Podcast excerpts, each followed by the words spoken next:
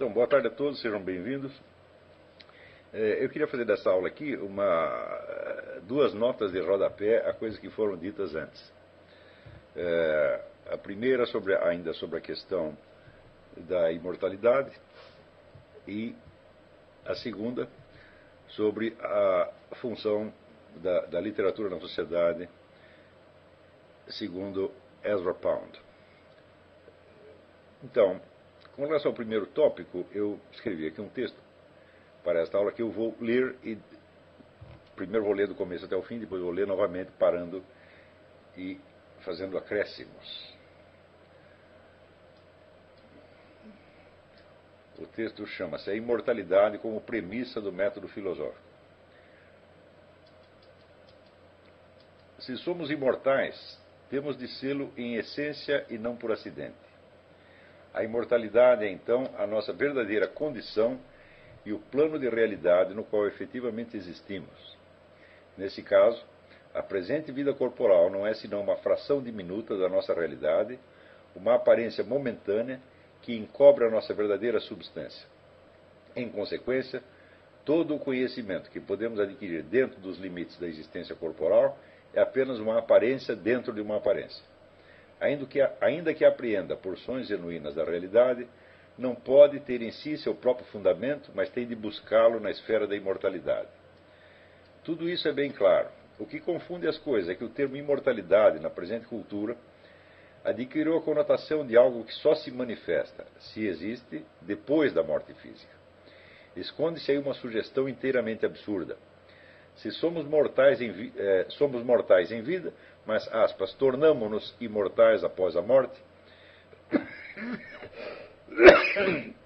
como se a morte fosse a passagem a um estado de existência radicalmente separado, heterogêneo e incomunicável com a vida presente. É nesse pressuposto que repousa toda a esperança de um conhecimento puramente imanente, sem referências ao além. Se a imortalidade existe, essa esperança é tão absurda quanto o pressuposto que a sustenta. Se temos uma vida que transcende toda duração, essa vida transcende e, portanto, abrange, em vez de excluir, a sua fatia imersa em duração. Se somos mortais, temos de ser agora, desde a vida presente, em vez de sermos, por assim dizer, imortalizados pela morte. A morte não pode imortalizar o mortal só pode tornar manifesta a imortalidade preexistente e impugnar no mesmo ato a ilusão da mortalidade. Mas, se já somos imortais nesta vida, é claro que não podemos conhecer adequadamente esta última senão à luz da imortalidade. O conhecimento mortal da vida mortal é o conhecimento ilusório de uma ilusão. O esclarecimento da imortalidade torna-se assim uma exigência primeira do método filosófico. Ou demonstramos que a imortalidade não existe, ou caso a aceitemos, ao menos como hipótese, temos de fundar nela toda a possibilidade de um conhecimento efetivo da realidade. Demonstrar que a imortalidade existe pode ser difícil, mas provar que ela não existe é impossível. Todas as provas estariam limitadas ao acessível na vida presente, em nada debilitando a possibilidade de que haja algo para além dela.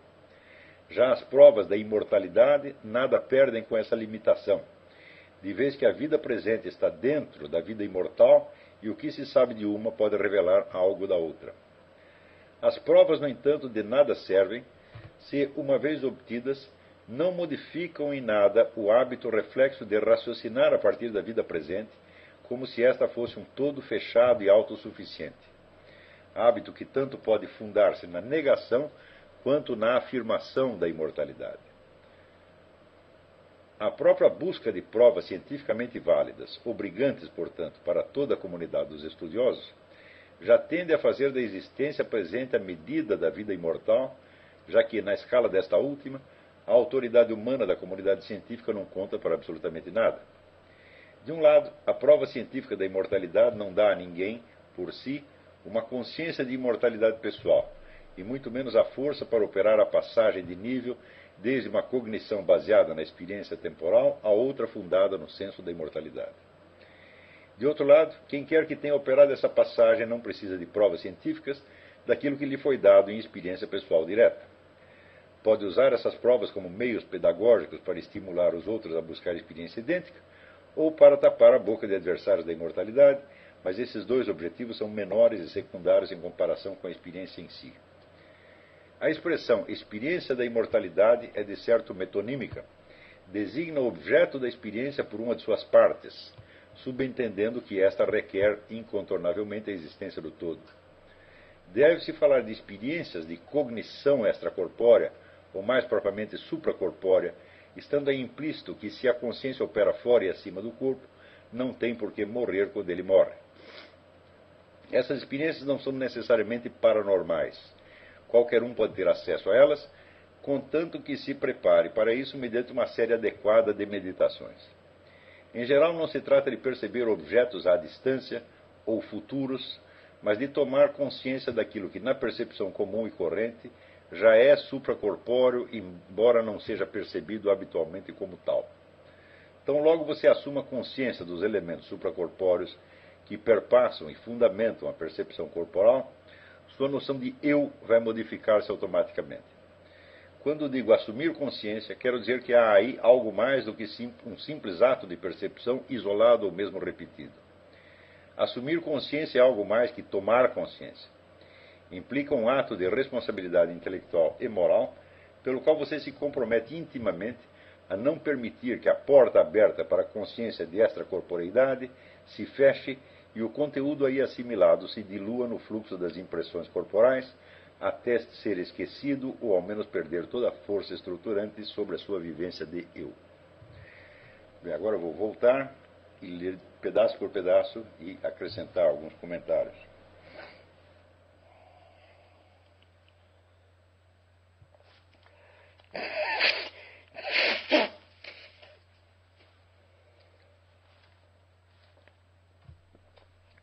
Então, primeiro, se somos imortais, temos de sê-lo em essência e não por acidente. Claro que esta última hipótese não pode ser totalmente excluída, mas ela é tão improvável que cai aí no, no infinitesimal. Quer dizer, a, a hipótese de que um ente mortal se torne acidentalmente imortal, aí seria um fenômeno tão estranho que aí sim necessitaria explicações é, é, extraordinárias. Então, das duas, uma, ou a nossa modalidade de ser implica essencialmente a imortalidade ou não. Não, não há um meio termo e é, eu acho que praticamente não vamos encontrar em nenhuma cultura do mundo um sinal de que um ente essencialmente mortal possa ter se tornado imortal por, por acidente. Né? No, no caso, do, por exemplo, no caso grego, quando se falava em imortais, quer dizer aqueles que foram imortalizados pelo seu heroísmo, então se tornaram similares a deuses. Mas os outros também eram imortais, embora condenados a uma vida post-mortem bastante é, como é que, evanescente, apagada e, e triste, né, numa espécie de, de purgatório. Né? Os, os, mortos se transformavam como tinham uma existência como que de sombras, mas é, é, não deixa de ser uma imortalidade. É? Então eram todos imortais, havendo apenas a diferença entre graus qualitativos de imortalidade, né? como se fosse dizer, um equivalente mutatis mutandis do céu e do inferno. Mas se você vai observar que ao longo de praticamente toda a, a história da cultura ocidental, e também nas culturas orientais,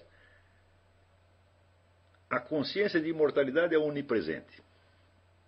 Todo mundo, absolutamente todo mundo, fala na condição de alma imortal. Sei que mesmo um materialista como Epicuro, ele admite alguma forma de imortalidade. Quer dizer, essa, esta, este fundo de consciência de imortalidade, ele perpassa todas as civilizações, tá certo? E isso parecia tão natural às pessoas que ainda já na entrada da modernidade, Spinoza podia confessar, é, fazer aquela sua famosa confissão sentimos experimur nos eternos esse. Quer dizer, sentimos e experimentamos, experienciamos que somos eternos. Ele não está enunciando uma teoria.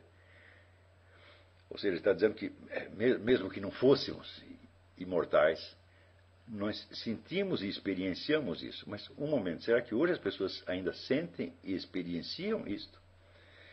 Note que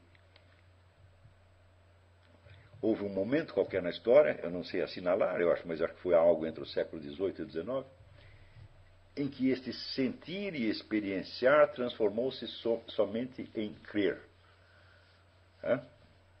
Então, sentir e experienciar é uma coisa, crer é outra completamente diferente. Crer é um produto da sua mente, quer dizer, uma ideia que você tem e à qual você atribui veracidade ou falsidade. Tá certo? Mas sentir e experienciar é coisa completamente diferente. Né? Veja, o sentir e o experienciar em si ele não prova nada. Tá certo? Pelo menos nos termos em que Spinoza colocou. Quer dizer, você sentir e experienciar a sua própria eternidade ou imortalidade não garante que você seja é, eterno ou imortal. Mas ele pelo menos está expressando aí uma experiência que foi praticamente universal. Tá e que hoje ainda pode ser recuperada de algum modo. Então nós vamos ver que, em primeiro lugar, a questão da imortalidade não se coloca como uma teoria científica a qual você possa aderir ou não aderir. Ela pode ser isso também, mas só em segunda instância. em primeira instância, é uma questão de uma experiência que você tem ou não tem. Quer dizer, de uma vivência que muitas pessoas tiveram, praticamente todos os filósofos, Platão, Aristóteles, Sócrates, Dan Scott, São Tomás de Aquino, Mohidin Ibn Arabi, Avicena, Averroes, né, é, Pedro Belardo, todos, todos tiveram, tá certo? E que de repente as pessoas pararam de ter, tá certo?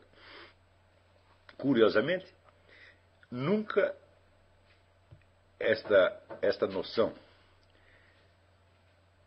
concebida como experiência foi discutida filosoficamente na modernidade. Né? A partir de um certo momento, começa-se a discutir a imortalidade como uma crença, como uma teoria, como uma doutrina, que você pode aceitar ou negar intelectualmente. E toda esta imensidão de depoimentos sobre experiência é totalmente esquecida. Né? É, isso acontece dentro de um contexto é, moderno, que é assim descrito, vamos dizer, pelo, aqui pelo Bernard Lonergan no seu livro Topics in Education. É, um momentinho.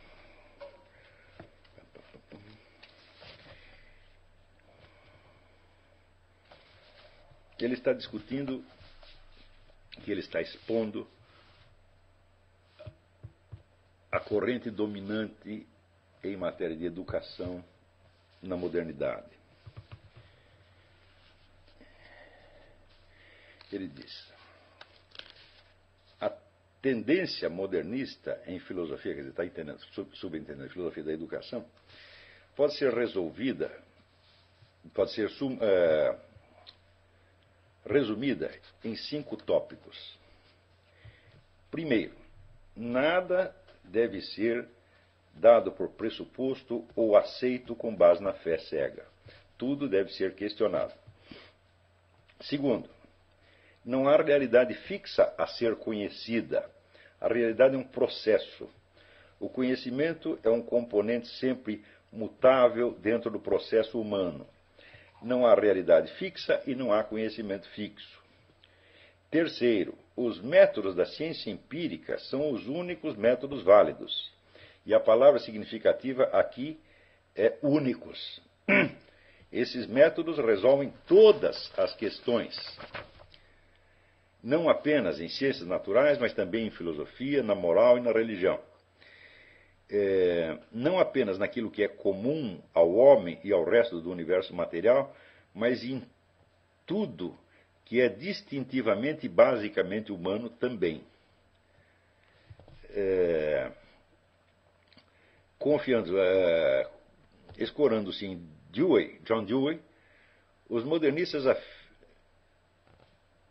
afirmam para, é, aliás, afirmam não, é, advogam a validade universal e exclusiva dos métodos da ciência empírica.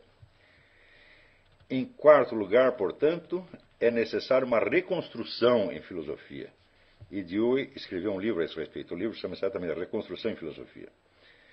Toda a sabedoria do passado e, consequentemente, toda a posição tradicionalista tem de ser reformuladas como hipóteses científicas. Ela tem que ser colocada em termos científicos submetidos ao, ao teste e verificação científica antes que possa ser até chamada de conhecimento. É, onde ela é chamada conhecimento, ela tem a simples é, ela tem a simples validade que as teorias e conclusões da ciência empírica podem ter. Não somente nesta demanda de, uma, de um método exclusivamente empírico, não, não somente esta demanda por um método exclusivamente empírico, uma consequência lógica do ponto anterior, quanto à tradição filosófica, mas ele também é afirmado sobre o fundamento de que a sabedoria tradicional é simplesmente o produto e reflexo de uma era e sociedade pré-científicas, pré-industriais e pré-democráticas. Consequentemente, pelo mero fato de isto ter sido produto de uma era tão diferente da nossa própria, ela deve ser questionada e, e, e de fato deve ser posta em dúvida. Finalmente, com base nesta filosofia, dizem-nos que a experiência é sempre um processo que está sendo reavaliado. Ela é não somente o, o melhor instrutor, ela é o único instrutor. Portanto, a educação deve ir ou para trás, é, segundo os padrões de uma era pré-científica, ou para frente em direção a uma maior utilização do método científico no desenvolvimento de todas as possibilidades de uma experiência crescente e em expansão. É, daí ele resume aqui novamente. Há, portanto, cinco pontos. Primeiro, nada deve ser tomado, dado por pressuposto ou aceito com base na fé cega. Segundo, não há realidade fixa a ser conhecida. O, componente é um, o conhecimento é um componente num processo sempre mutável. Terceiro, os métodos da ciência empírica são os únicos métodos válidos. Quarto, é, esses devem ser aplicados à totalidade da tradição filosófica, que é simplesmente o produto de uma era é, e sociedade pré-científicas, pré-industriais, é, pré-científica, pré-industrial, pré-democrática, e, consequentemente, não deve se esperar que seja muito relevante para os nossos tempos, que são totalmente diferentes. Muito bem, então é dentro desse contexto é que aquilo que os antigos denominavam experiência da sua imortalidade, que eles efetivamente vivenciado como tal, é então transmutado numa hipótese científica a ser testada pelos meios científicos. Tá certo? Ora, acontece que a transição, vamos dizer, de uma experiência para uma teoria é uma coisa extremamente é, complexa. Né? E, em segundo lugar, a possibilidade de que as ciências empíricas modernas possam colocar em teste todo, eh, toda a herança recebida de civilizações tradicionais é uma hipótese tão, tão, tão louca que simplesmente o fato de tê-la enunciado já deveria ser suficiente para colocar no hospício. É Porque é claro que, em tudo, a experiência é o teste último da, da eh, veracidade ou falsidade das coisas, mas experiência não é uma coisa assim tão fácil, tão mecânica, e é necessário que você desenvolva os conceitos, os métodos, né, é, para poder fazer o teste experimental de acordo com as exigências de cada domínio ontológico em particular. Quer dizer, não é, não é fácil você criar um critério experimental para testar o que quer que seja. Né? Se você veja, por exemplo, a diferença de, teste experimental, é, suponha, em, em medicina, né? em jurisprudência, no direito e na física. Quer dizer, você tem que desenvolver métodos específicos para cada um desses três e o grau de confiabilidade do teste também é, é variável conforme as circunstâncias. Então, é o caso de dizer, bom, o seu método experimental talvez em, em si, idealmente, ele é o melhor método para testar qualquer coisa, contanto que ele se desenvolva para isto. Tá certo? Então, qual é a possibilidade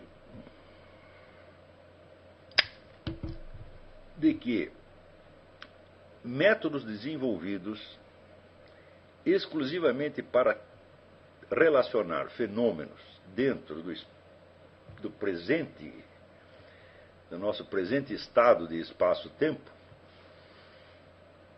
possam testar alguma coisa que está para além desse espaço-tempo.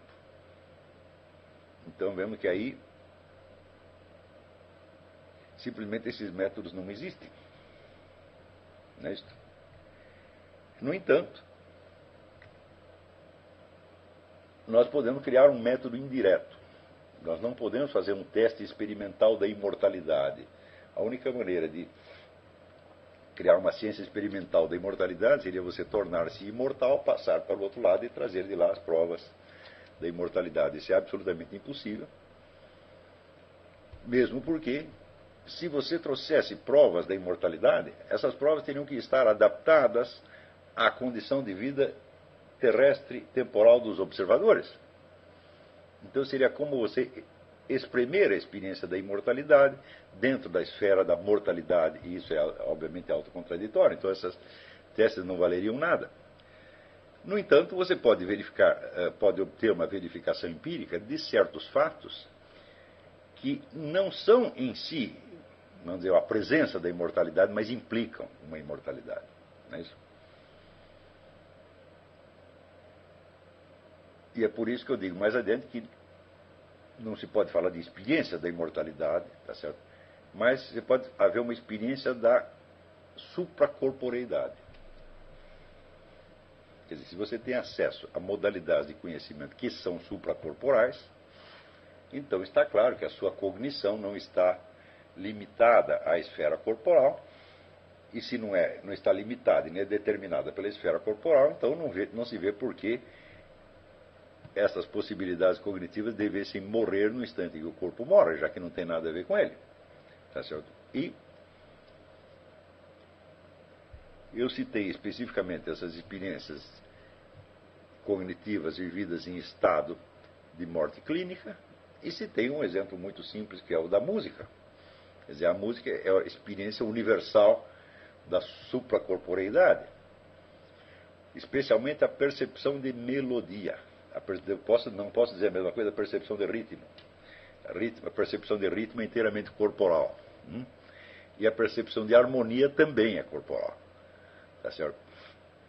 Tanto que ritmo e harmonia todo mundo percebe. Quer dizer, qualquer um percebe se vamos dizer, a passar do, a mudança né, do tempo de uma batida, por exemplo. E também todo mundo percebe se um certo som está sendo tocado por um instrumento ou por dois instrumentos diferentes.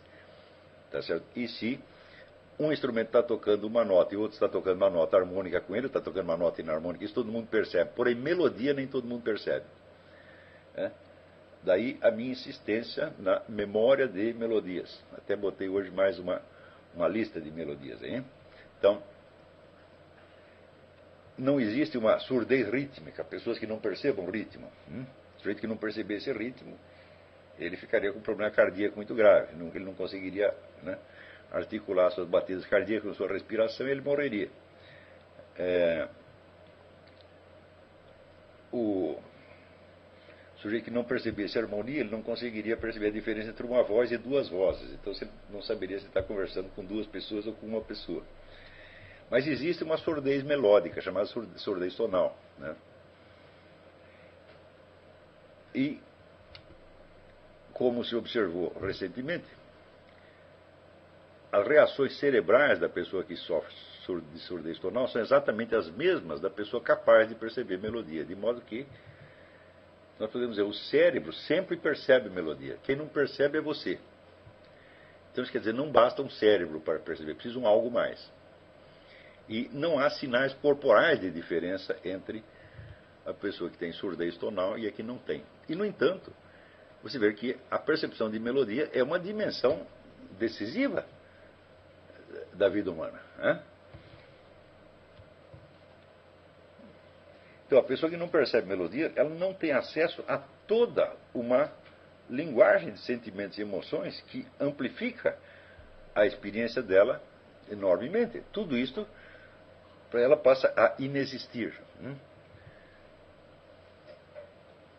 Porém, existe ainda dizer, um outro tipo de experiência que pode ilustrar isso para você. E essa experiência não é como os testes científicos, porque os testes científicos são, vamos dizer, para assim dizer, observados desde fora. Quer dizer, não é, o sujeito que está conduzindo a experiência não é ele mesmo o objeto da experiência. Você faz essa experiência no outro, não sei como na, no caso do Fechner, né? Que fazia, Ludwig Fechner, que fazia, que era ele mesmo cobaia da sua experiência. Eu mencionei aqui a experiência que ele fazia de expulcar um flash dentro do seu próprio olho, né, e medir o tempo em que a bola de luz desaparecia do seu, do seu, do seu campo de visão. De modo que ele, ele, o depoimento dele valia duplamente, como o do cientista e como da cobaia. Mas esta outra experiência que eu vou dizer, ela não tem como ser feita desde fora. Cada um tem que fazer por si. Isso significa que ela não pode ter validade científica, a não ser através de depoimento. Se você coletar vários depoimentos de pessoas que fizeram, bom, então você pode criar uma validade científica indireta. E, no entanto, essa experiência é a que dá o maior grau de certeza quanto a este ponto da extracorporeidade. E a experiência consiste simplesmente no seguinte: é fácil você perceber que todos os elementos que compõem a sua esfera mental, sua esfera de pensamento, memória, imaginação tal, estão em constante fluxo, em constante movimento. Tá certo? Aquilo nunca para. Né? Tudo ali é absolutamente impermanente. Né?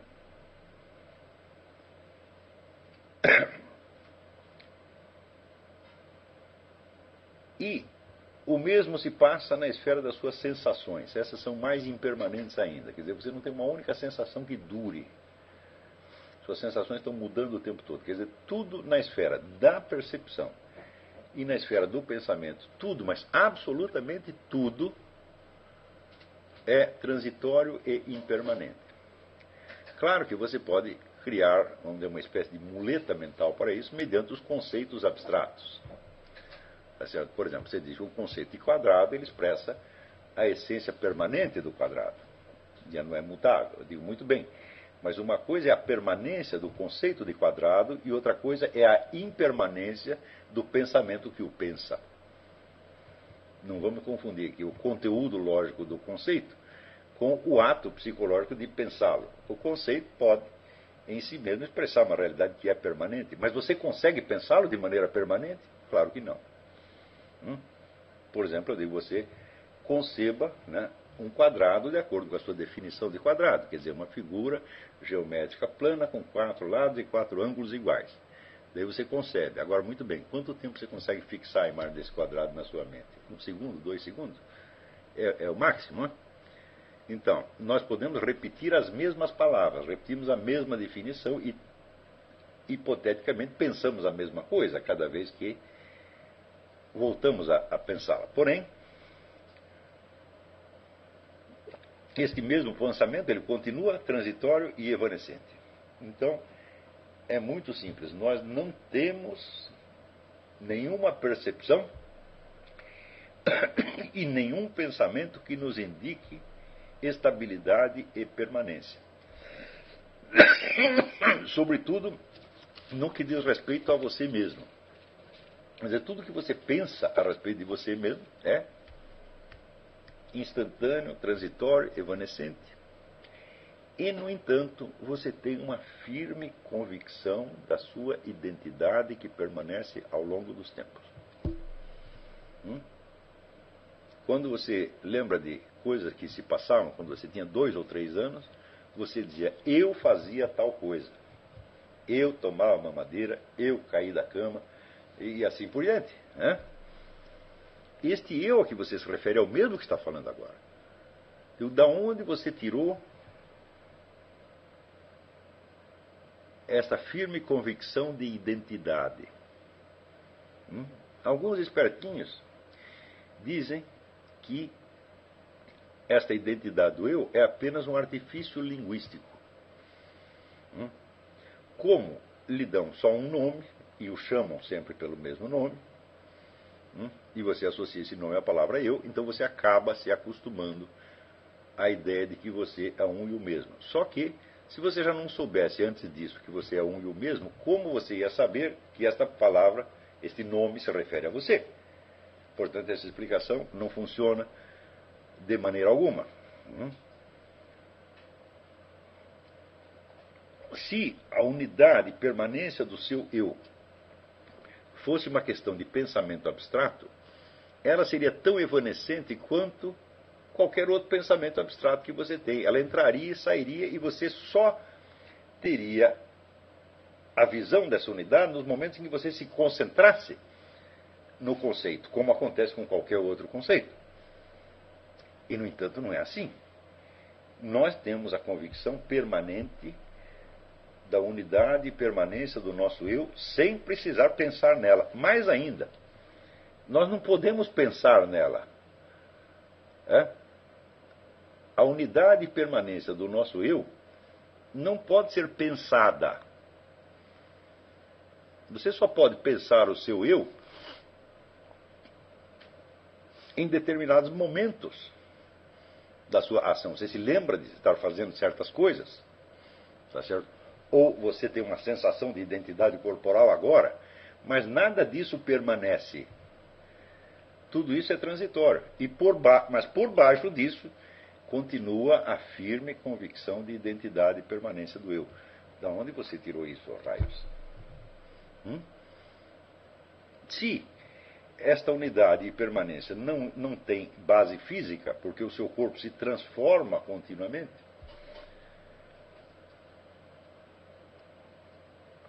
e até para você perceber a transformação você precisa do senso de unidade e permanência do eu para você saber que aquele que é velho agora foi o mesmo que foi jovem e que foi criança.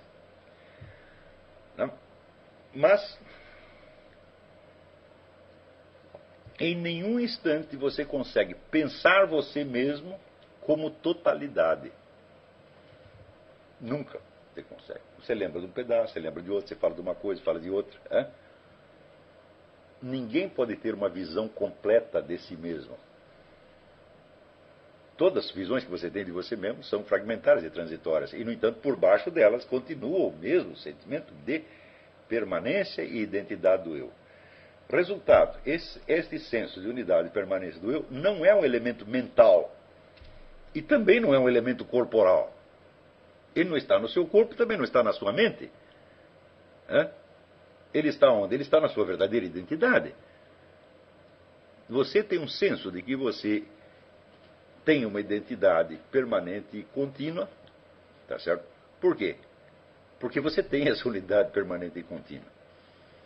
Então, isso é como se fosse uma presença direta da realidade, sem intermediação da percepção sensível ou do pensamento.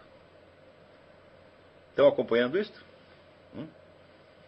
Então, está aí um exemplo daquilo que eu chamo conhecimento por presença. Hum? É algo que você sabe, não porque você teve uma sensação física daquilo, e não porque você pensou, hum?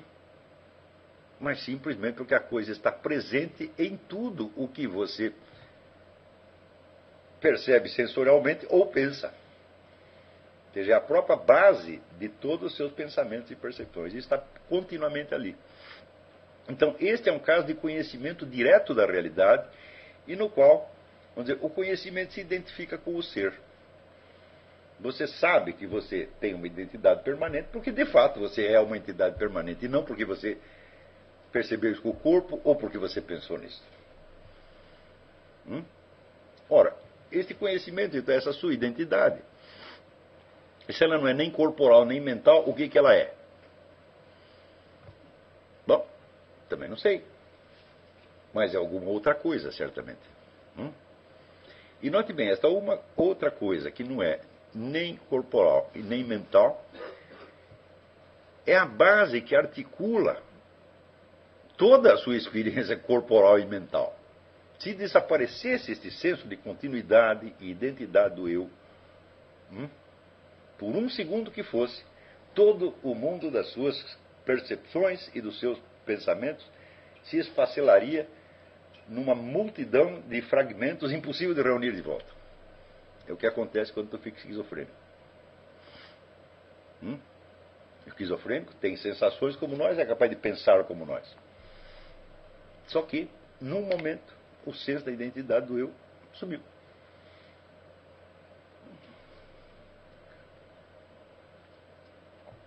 O que falta para ele não é nem pensamento e nem percepção. É a presença dele a si mesmo, que em algum momento foi soterrada sob a avalanche de sensações e pensamentos. Então, vamos dizer que eh, sensações e pensamentos são como galhos e folhas de uma árvore. Hum? E a identidade do eu é o tronco. Então, quando você fica esquizofrênico, é como se os galhos e as folhas tivessem crescido tanto que já não se vê o tronco. Hum?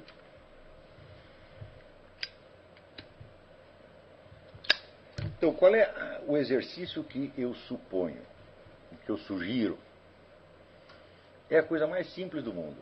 É apenas uma mudança do seu eixo de atenção. Hum? normalmente a sua atenção está voltada para as suas sensações físicas e para os seus pensamentos. Mas como você sabe que por baixo dessas atenções, dessas, dessa multidão de percepções e pensamentos, existe um senso de identidade que não é nem pensado e nem percebido corporalmente, mas está por baixo e fundamenta isso, é neste senso que você vai prestar atenção agora. Hum? E aí está o seu verdadeiro eu. O eu não é o que você pensou, não é o que você sentiu corporalmente, ele é aquilo que você é, constantemente, e que está por baixo de todas as suas experiências sensíveis e mentais. Hum? Então, você quando usar a palavra eu, você vai se referir a este fundamento. Porque as suas sensações podem mudar e mudam o tempo todo. E os seus pensamentos podem mudar mil vezes. Para ter as suas, suas crenças mais queridas, você pode abandonar, trocar por outras e assim por diante. Hum?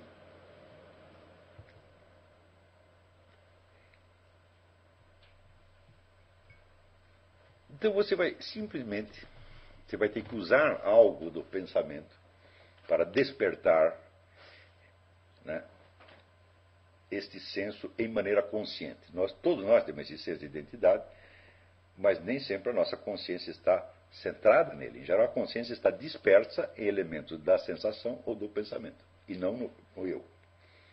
Hum? Então, você pode usar a sua memória para simplesmente lembrar que você agora é o mesmo que era quando criança. Hum? Só que você vai focar a sua atenção não na sua figura de agora, nem na sua figura de infância, mas simplesmente na continuidade que há entre uma coisa e outra. E você vai dizer: Isto sou eu. Não é uma experiência paranormal. Hum? Só que, no momento que você faz isso, os pensamentos e sensações continuam vindo. Porque eles são o reino da mutabilidade, eles estão continuamente girando por aí. O que você vai fazer? Vai suprimi-los? Não, você simplesmente não vai prestar atenção neles. Você deixa que eles venham. Por... No começo, vão aparecer pensamentos e sensações muito impressionantes que vão atrair a sua atenção e fazer com que você siga o fio deles, perdendo de vista o ponto central. Não tem importância. Isso acontece uma vez, duas vezes, três vezes, você volta sempre ao mesmo ponto. Lembra a sua continuidade. E você vai saber que a sua continuidade não está nem no corpo e nem no pensamento. A sua continuidade não está nem no espaço e nem no tempo. Hum?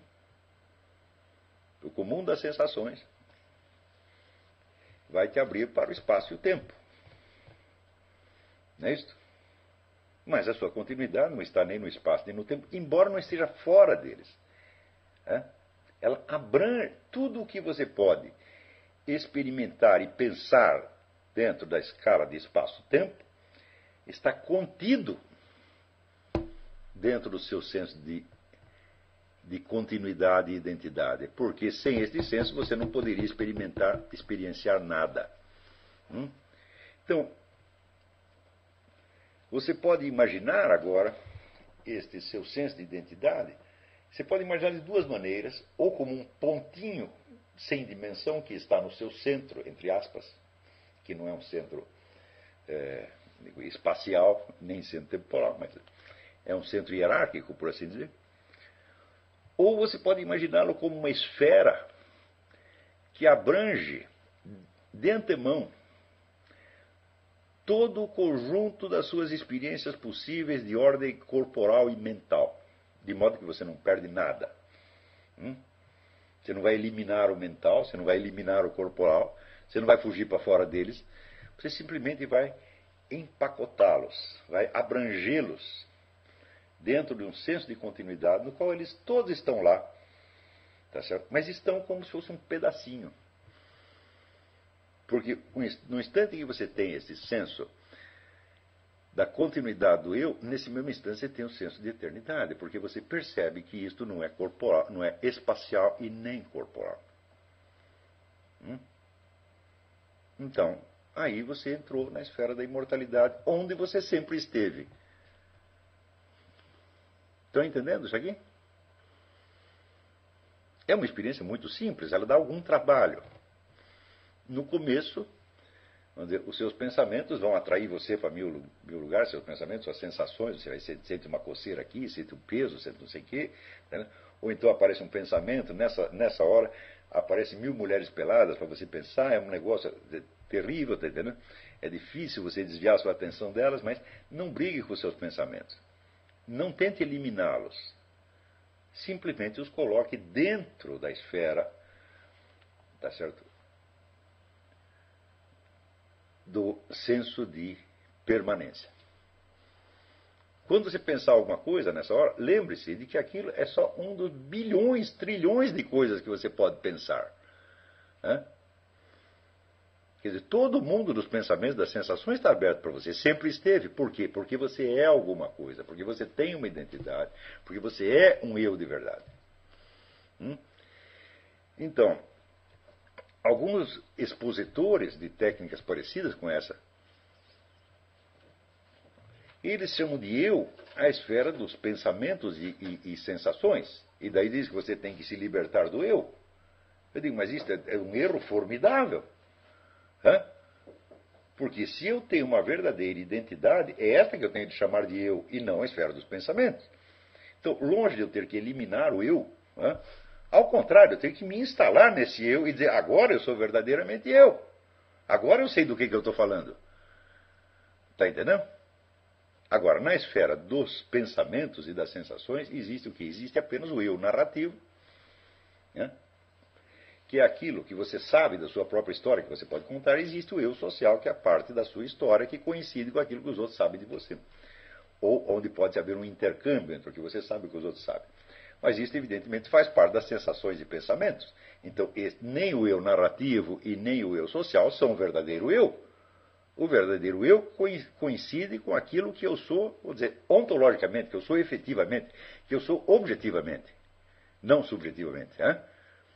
E o que eu sou objetivamente é esta continuidade no tempo.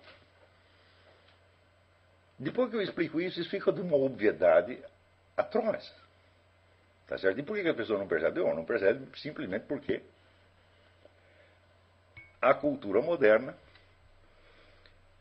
pegou elementos, todos esses elementos que eram, que vinham de tradições imemoriais, e os transformou em hipóteses científicas para ser testadas experimentalmente. Tá certo? Mas acontece que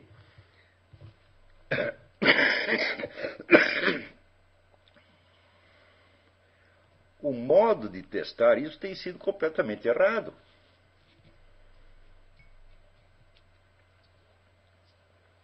Porque, note bem, quando você vai fazer um teste científico sobre a imortalidade, sobre a percepção supracorporal, etc., etc., quem está fazendo esse teste?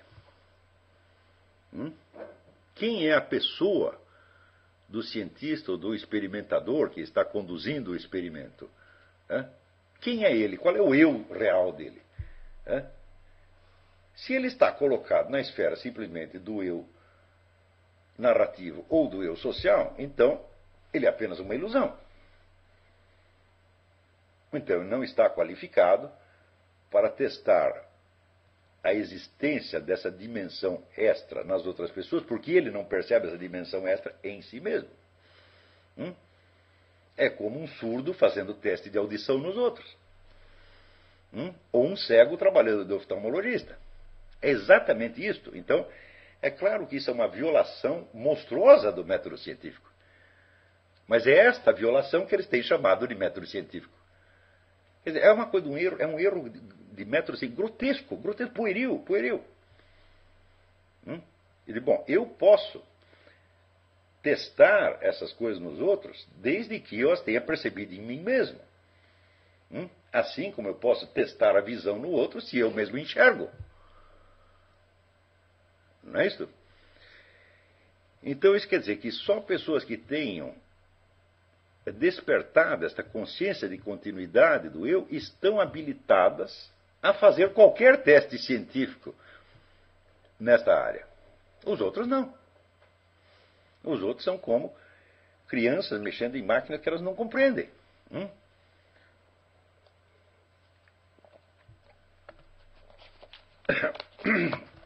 Então, em princípio, eu aceito a ideia de que a experiência é o teste último da realidade.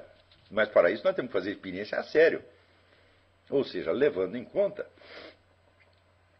os requisitos que a natureza do fato impõe ao observador científico.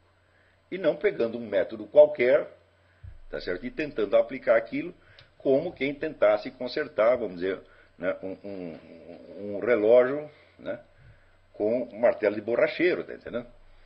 Ou com um boticão de dentista, que é exatamente o que esses imbecis têm feito. Né? Imbecis como John Dewey faziam. Tá? Eu acho o John Dewey um verdadeiro imbecil, sem, sem, sem nenhum exagero. Né? né? Eu sou contra tratar certos filósofos com muito respeito. Porque, em primeiro lugar, o sujeito precisa se dar um respeito. Hum? Se ele fala com arrogância e desrespeito de coisas que estão muito acima da compreensão dele, eu respeitá-lo é desrespeitar essas coisas que estão acima dele. Por exemplo, se John Dewey, né, ele diz que os métodos em educação só valem se eles forem testados na realidade e derem bons resultados. Ora, a educação proposta por John Dewey e aplicada nas escolas americanas deu péssimo resultado. Portanto, pela sua própria teoria, tudo o que ele fez e propôs já está impugnado. Então, isso aí é um exemplo de paralaxe cognitiva levada ao, ao extremo. Tá certo? E eu acho que isso era perfeitamente previsível. Por quê? O método que ele sugere parte de uma absurdidade, parte de uma proposta impossível. A proposta impossível é a seguinte: agora que nós temos o método científico, então tudo que foi dito antes do método científico não vale nada, a não ser que seja validado pelo método científico. Então nós temos que validar tudo. Eu digo, isso é impossível. Não que isto não deva ser feito. Idealmente, claro, tudo deve ser testado. Mas como é que eu poderia validar cientificamente conhecimentos que não foram expressos em linguagem de hipótese científica? Eu teria que primeiro fazer a transposição. Por exemplo, eu leio lá uma coisa na Bíblia, não? diz assim: no princípio Deus criou o céu e a terra. Muito bem, agora eu quero testar cientificamente isto. Acontece que no princípio Deus criou o céu e a terra não é uma expressão que esteja formulada em linguagem de hipótese científica, está numa outra linguagem. Então tenho que encontrar a hipótese científica correspondente. Acontece quando eu desdobro esta frase, que é uma frase dita em linguagem mitopoética, eu não encontro uma hipótese científica, eu encontro 20, 30, 40, das quais algumas, de certo, são verdadeiras e outras são falsas. Por quê? Já dizia Susanne Langer, o símbolo é uma matriz de intelecções. O símbolo não, não vem para dizer para você como as coisas são, mas vem para fecundar a sua inteligência para que você perceba como são. Hum? Então isso quer dizer que o símbolo em si mesmo ele não pode ser transposto em linguagem científica no mesmo plano em que está a uma operação complicadíssima. E esta operação, por sua vez, não pode ser feita pelo método experimental. Tem que ser feita pelo método de análise do símbolo. E a análise do símbolo se faz pela recapitulação é, meditativa dos significados que ele te sugere. Então, aí sim, já temos um pequeno problema. O método experimental é ótimo, só que antes dele tem que ter alguma coisa. Como John Dewey não sabia disso, então ele aplicava o método científico a coisas que estavam, não estavam preparadas para ser testadas cientificamente. A coisas que requeriam toda uma análise filosófica prévia que ele não sabia fazer. Então o que, que ele está propondo? Ele está propondo nivelar a educação pela sua ignorância. Hum? Então, quer dizer,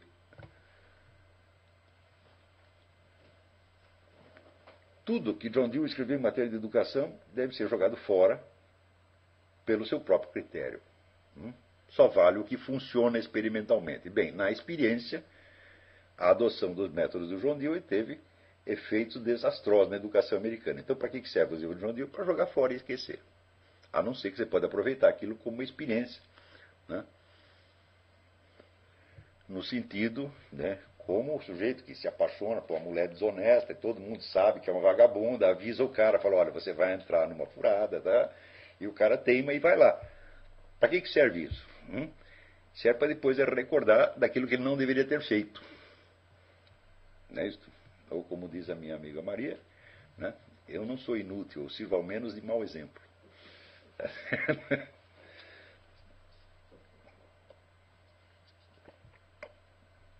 Então, isso significa que estes assuntos eles têm sido tratados no mundo acadêmico, entre aspas, com uma grosseria e uma irracionalidade totais, desmentindo as suas próprias presunções de racionalidade científica de uma maneira acachapante.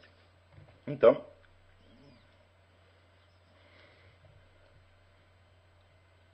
mesmo os testes que verificam a existência de algum conhecimento extracorpóreo, supracorpóreo nos estados de uh, morte próxima, eu digo do que, que eles servem para o investigador. Hum? Bom, depende de quem seja ele. E depende do coeficiente de conhecimento supracorporal que ele consiga ter conscientemente. Porque é disso que vai depender ele compreender ou não o sentido da experiência. Mas se ele não compreende o sentido da experiência, ele apenas verifica fatos atomisticamente separados, dos quais ele não pode tirar conclusão nenhuma. E daí ele vai dizer que a experiência foi inconclusiva. Mas essa inconclusividade não, de, não, depende não provém da natureza dos fatos, e sim da ignorância e inépcia do experimentador. Então, eu não sei se ficou claro esta experiência que eu digo, dizer, da concentração no senso de identidade permanente. Ela é como vamos dizer, uma passagem de nível. Tá certo? Dizer, no presente, porque uma coisa são, vamos dizer, os elementos que compõem realmente a sua estrutura. E outra coisa é o seu foco de atenção. O ser humano tem essa capacidade de ele poder fixar a atenção nele em qualquer detalhe, por mais insignificante que seja. Né? Quando um sujeito tem uma obsessão, um vício extremo, o que, que é? Isso é uma atenção obsessivamente grudada em alguma coisa, que pode ser uma coisa perfeitamente insignificante, como um jogo de baralho, ou um fetiche, né? Um sujeito que pensa em calcinhas 24 horas por dia. Né? Eu nunca entendi que graça tem isso. Para mim, as calcinhas só servem para ser tiradas. Mas tem gente que acha o contrário. Tá é... Então, ou a pessoa que é viciada em drogas, quer dizer, ela fixou em certas sensações corporais e psíquicas que ela quer repetir, repetir, repetir, repetir, repetir. Então isso quer dizer que nós podemos estreitar o nosso círculo de atenção até nos tornar, até adquirirmos a dimensão espiritual de um tatu. Hum? Nem mesmo um tatu desse grande, um tatu bola, aquele pequenininho. Nós temos essa capacidade. Agora, pergunto eu, mas. Bom, aí é aquele negócio do filme do, do Clint Eastwood, que o sujeito se jogou num cacto. E daí os amigos dele estavam lá tirando os espinhos dele, perguntaram por que, que você fez isso. Ele disse: É, na hora me pareceu uma boa ideia. Né? Então, nós podemos fazer qualquer coisa, porque lhe parece uma boa ideia no momento, mas quando se vai ver é uma estupidez. Então, nós podemos estreitar o nosso círculo de atenção até fazer com que certos pontos retornem, retornem, retornem obsessivamente e nós não consigamos nos livrar daquilo. Eh, por exemplo, vamos dizer, existem formas brandas de demência, como, por exemplo, pensar em problemas. Hum? A quase totalidade das pessoas que eu conheço só vive pensando em problemas. Nunca os resolve, evidentemente. Né? Porque não é possível resolvê-los. Então, a maior parte dos problemas que nós temos, eles se resolvem pela mudança do quadro geral da nossa vida e não por alguma coisa que nós tenhamos pensado. Resolver um problema, primeiro em pensamento e depois na prática, é uma das coisas mais difíceis que existem. Quando você consegue fazer isso com um problema, você é um gênio. Em geral, os problemas se resolvem não porque nós tenhamos a solução teórica na cabeça, mas simplesmente porque o quadro da vida mudou e o problema desapareceu. Então isso quer dizer que pensar em problemas é realmente fazer buraco na água. Mas eu digo, a quase totalidade das pessoas que eu conheço só pensa em problemas 24 horas por dia. Ou pensar em doenças. Não é isso? Ou, por exemplo, esses pais que ficam sempre pensando que estupidez que os filhos deles vão fazer no dia seguinte. Não, ele vai virar um bêbado. Não, ele vai cair para as drogas. Não, ele vai virar viado. Não, ele vai, eh, eh, ele vai né, casar com uma prostituta. Não, eh, ele vai assaltar um banco. E fica, passa o tempo todo assim preocupado, como se o filho dele fosse um monstro, fosse uma bomba de efeito retardado que ele está esperando explodir o tempo todo. Hum? Eu confesso que eu cinicamente não tenho o menor interesse por isso. Meus filhos, se decidirem fazer alguma besteira, eles vão fazer. Eu é que não vou prevenir. Né? Se eles fizerem e vier pedir socorro, bom, daí eu vou, talvez até, talvez até eu pense no assunto. Tá certo? E eu sei que eu me recusar a pensar em problemas jamais agravou a minha situação. Mas pensar nos problemas agrava a situação, mesmo porque se os problemas não piorarem, pelo menos você piora. Hum? Então, nós temos toda essa capacidade de estreitar o nosso círculo de atenção, sempre por, que, por motivos que são passionais e irracionais completamente. Hum? Mas a pergunta é por que, que nós deveríamos fazer isso?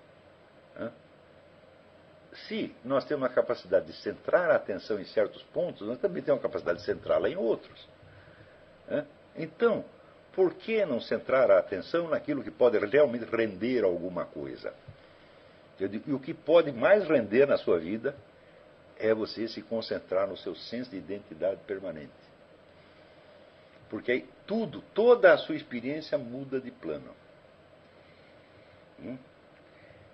No momento em que você faz esta operação, esta torção do, do, do foco de atenção, e você começa a vivenciar o seu eu como entidade supracorporal que não está num corpo, apenas tem um corpo, que está dentro dela. Hum? E é um corpo provisório, tá certo? que você um dia vai tirar, como você tira meia, cueca, etc, etc, até calcinha. Então, o seu senso de identidade mudou. E você se colocou no plano de imortalidade. Hum? Então, vamos dizer, as realidades do mundo espiritual, do mundo divino, começam a aparecer para você. Hum? Por exemplo, no instante em que esta consciência que descobriu a sua imortalidade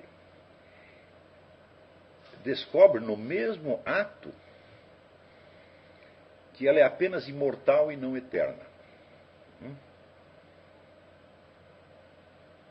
Que ela, de fato, ela não tem um limite. Ela está aberta para todos os tipos de conhecimentos, todos os tipos de experiência. Ela pode saber tudo. Hum? E, em princípio, até o conjunto das suas experiências, conjunto total da sua vida, pode ser vislumbrado num relance, como o é de fato na hora da morte, nos momentos que antecedem a morte. Ou seja, esta experiência que muitas pessoas que tiveram em estado de morte clínica relatam de ter visto toda a sua vida, você pode ter sem estar em morte clínica alguma. Hum? Você nunca vai poder expressar nem contar isso, não dá isso transcendeu a sua capacidade verbal. Ah, então aí você já ganhou alguma coisa. Aí você ganhou verdadeiramente uma interioridade. Interioridade que não é comunicável, que é exclusivamente sua. É um mundo seu. E é um mundo completo, que abrange todas as suas experiências, todos os seres humanos que você conheceu, todos os episódios da sua vida e episódios imaginários que você viveu. Tudo isto agora é você. É impossível você não ficar maravilhado com isso. É impossível você não ter uma sensação de júbilo. E, ao mesmo tempo, é impossível você não perceber, por incrível que pareça, a ausência de fundamento interno de tudo isso. Aí, como diz Santo Agostinho, eu sei que eu sou, mas eu não sei por que, que eu sou. Hum? Você percebe claramente que você não é causa sui, percebe que a sua existência é um milagre. Hum? E é impossível que você não tenha aí um sentimento de júbilo e de gratidão e de amor pela fonte de onde você surgiu. A fonte que você não conhece, que você também não vê, mas você sabe que ela está lá. Assim como no estado, vamos dizer, de impermanência, de dispersão no qual nós vivemos, no qual vivemos a nossa vida corporal e mental. O eu permanente está sempre lá, ainda que você não pensa nele. Quando você passa para a esfera do eu permanente, o fundamento dele, a causa, também não está visível, mas ela está sempre lá. Hã? E aí é possível você começar a mandar uma, um Platão dizia, uma segunda navegação. Mas é a alma, é a alma imortal, autoconsciente que fará isto. Hum? Então, dizer que o sujeito, a alma terrestre, está buscando Deus, todo mundo está buscando Deus, né? Né? O sujeito entra no PT, ele está procurando Deus, ele vai num puteiro, está procurando Deus. Né? Mas na verdade é só a alma imortal que procura Deus. A alma mortal procura o quê? A alma imortal. Né? Então, sem isto, vamos dizer, você dizer que você está buscando Deus é muita presunção. Você não está buscando Deus ainda. Né? Primeiro, precisa buscar você mesmo. Por isso que né? A famosa, famosa regra, conhece a ti mesmo e conhecerás a Deus. Mas conhecerás a Deus depois. Então, é por isso que eu acho que a maior parte, vamos dizer, das conversas religiosas que circulam por aí são fúteis. Porque só quem entende disso é a alma imortal. A alma mortal não sabe o que está falando.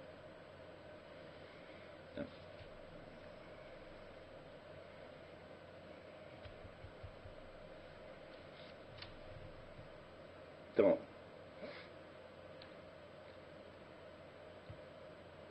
mediante a experiência você entende isso aqui, que a presente vida corporal não é senão uma fração diminuta da nossa realidade e, portanto, o conhecimento que adquirimos dentro do limite, vamos dizer, da vivência corporal é uma aparência dentro de uma aparência. O verdadeiro senso de realidade só aparece perante a consciência de alma imortal. Antes não, antes você confunde o senso de realidade com o senso de intensidade da experiência corporal, por exemplo. Hum? E por isso que as pessoas buscam, por exemplo, é, é, drogas ou é, prazeres sexuais incessantes para ter uma, que uma sensação de realidade para escapar de uma angustiante sensação de vazio.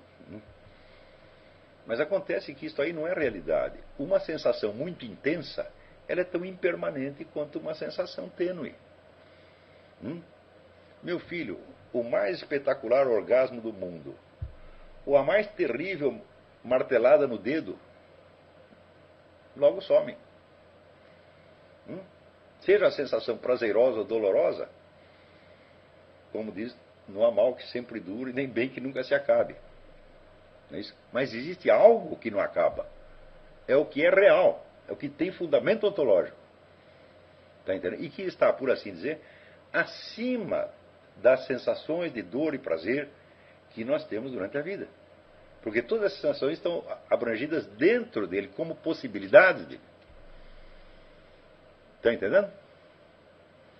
Mais ainda, as sensações corporais e experiências terrestres, etc., etc., a partir do momento em que você passa para este outro plano de atenção, elas são, em vez de elas desaparecerem, elas são tremendamente valorizadas. É? Porque aí, o que quer que você vivencie no plano terrestre, é? ecoa alguma coisa na eternidade. Então, aí vamos dizer, as experiências elas começam a ter um outro valor. É claro que, vamos dizer, esta tomada de consciência dizer, do, do eu permanente, ela por sua vez é impermanente. Por quê? A partir do momento que você percebeu aquilo, bom, a mente e o corpo continuam funcionando e continuam te dando impressões fugazes que não param. Mas ainda, num primeiro momento, essa atividade mental e sensitiva, ela pode até aumentar. Tá certo? Porque aí é o que se chama terror pânico. Né? Terror pânico é o terror que invade. Pan é o, o, o rei dos é, elementais, dos entes da natureza, né? os entes é, sutis da natureza. E o terror pânico, na mitologia grega, é o que acontecia entre esses entes, portanto, em todos os seres da natureza, por exemplo, perante o raio que vai simbolizar então a entrada do espírito. Né? Não é isso? Então, o espírito aterroriza a natureza. E daí começa a se agitar. Nisso a mesma coisa vai acontecer em você. Tá certo? Quando se agitar, você calma aí, meu filho, não estar acontecendo nada. Não é, não, você não pode lutar contra as suas percepções corporais ou, ou o seu movimento mental. Você tem que abrangê-lo e acalmá-lo. Sempre lembrando o seguinte, que tudo aquilo que você está pensando então, está dentro da esfera do seu eu permanente, não fora. Então não se trata de você se desligar do corpo e da mente, não se trata de você eliminar o eu, mas ao contrário, simplesmente trata-se de dizer as coisas como elas são. Trata-se de você se instalar conscientemente naquilo que você já sabe que é a base permanente da sua existência que é o seu senso de permanência ao longo do tempo. Deu para entender?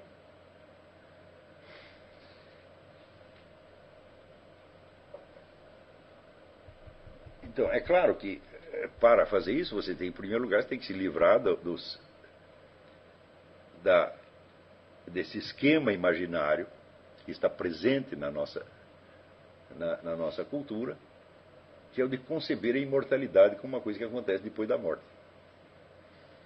Quer dizer, que você passa da mortalidade para a imortalidade. Isso é absurdo, inteiramente absurdo. Quer você acredite ou não em imortalidade, quer as pessoas acreditem ou não em imortalidade, é esse o conceito de imortalidade que ela geralmente tem. E esse conceito ele é autocontraditório. Então você buscar na realidade uma coisa que é autocontraditória é que nem procurar. Quer dizer, é mais fácil procurar chifre na cabeça de cavalo do que isso. Chifre na cabeça de cavalo não é impossível, apenas impossibilidade biológica que a natureza pode violar de vez em quando. Né? Mas, você procurar sinais de uma imortalidade como sendo um outro estado no qual você entra depois de morrer e procurar isso em vida, eu digo, ah, meu filho, é, é, não vai dar. Daí é aquele negócio do Jorge Luiz Borges, que a metafísica é um homem cego num quarto escuro buscando um gato preto que não está lá. Tá certo? Então você vai estar fazendo exatamente isso. Ou você busca os sinais da imortalidade naquilo que a presentifica aqui agora, ou você não vai encontrar jamais. Tá certo?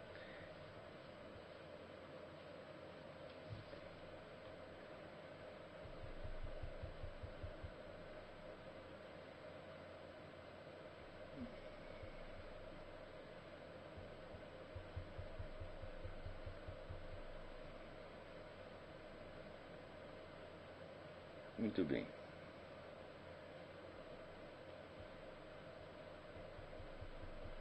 É, é claro que, se além disto coincide de você ter alguma experiência paranormal que lhe abra o acesso ao conhecimento supracorporal, sorte sua, porque daí você tem mais um motivo para estar consciente desta sua própria supra, supracorporeidade. É?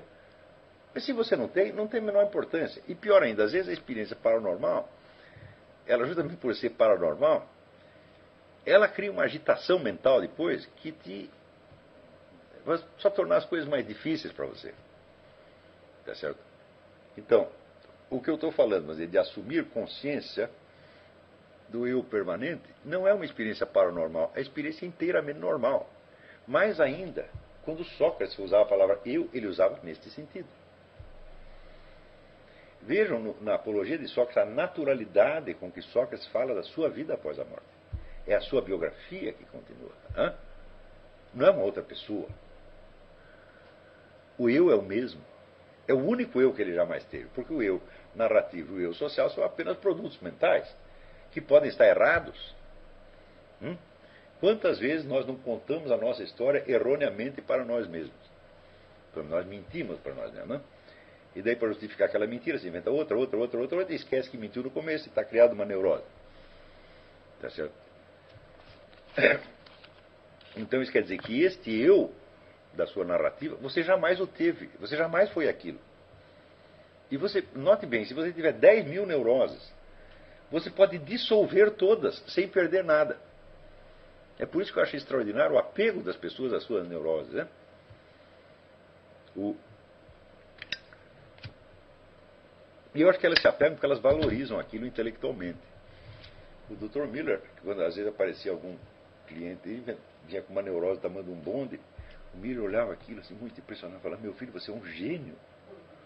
Para inventar um negócio desse não é qualquer um, você está entendendo? Então, né, aquela, toda aquela constelação de mentiras, de acusações e defesas, né, de temores e rancores, tudo aquilo misturado, todo aquele universo fictício que o sujeito concebeu, eu acho que aquilo tem algum valor intelectual, então o cara prefere se apegar àquilo né? como quem tivesse escrito um belo romance e não quisesse jogar o manuscrito fora. Né? Mas eu garanto para você que eu desfiz mil complexos neuróticos que eu criei. Mil vezes. Eu peguei essa prática já muito novinho. Hum?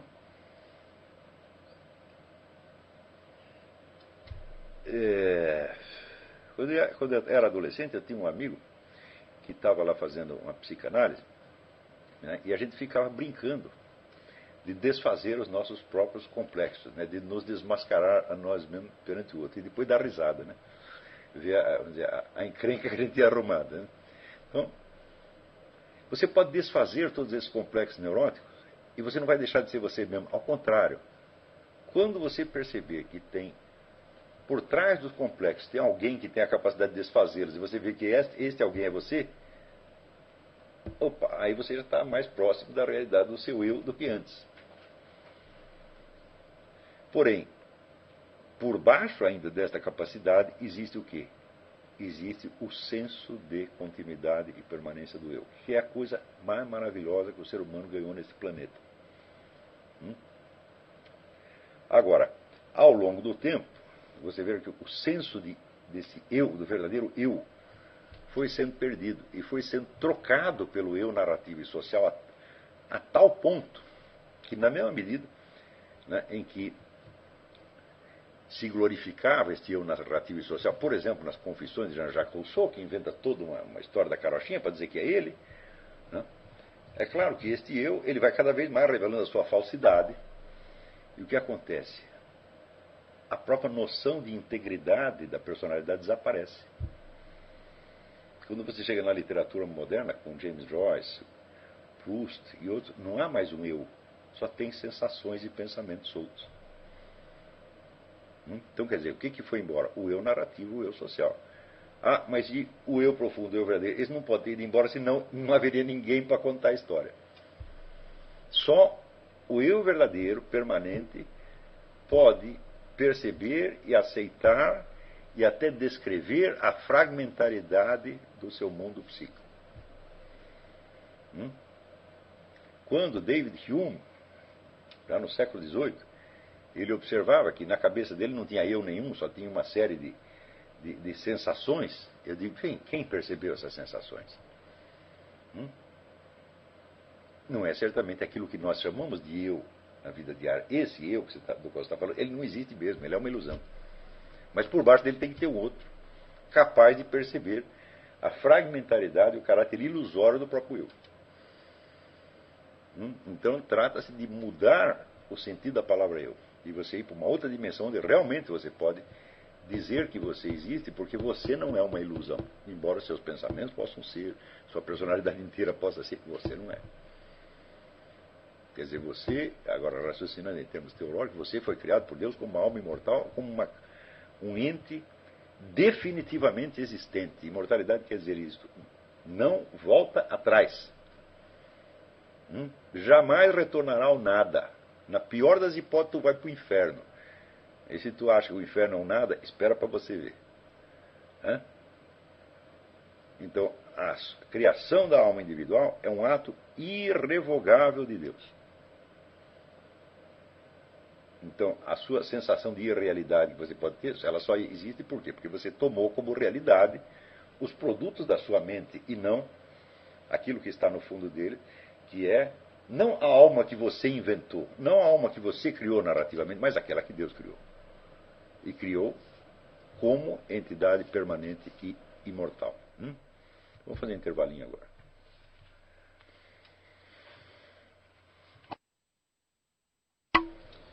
Então vamos lá, vamos recomeçar.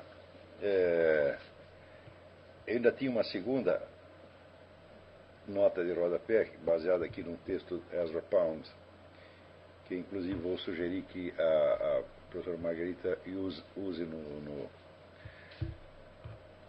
no curso de inglês.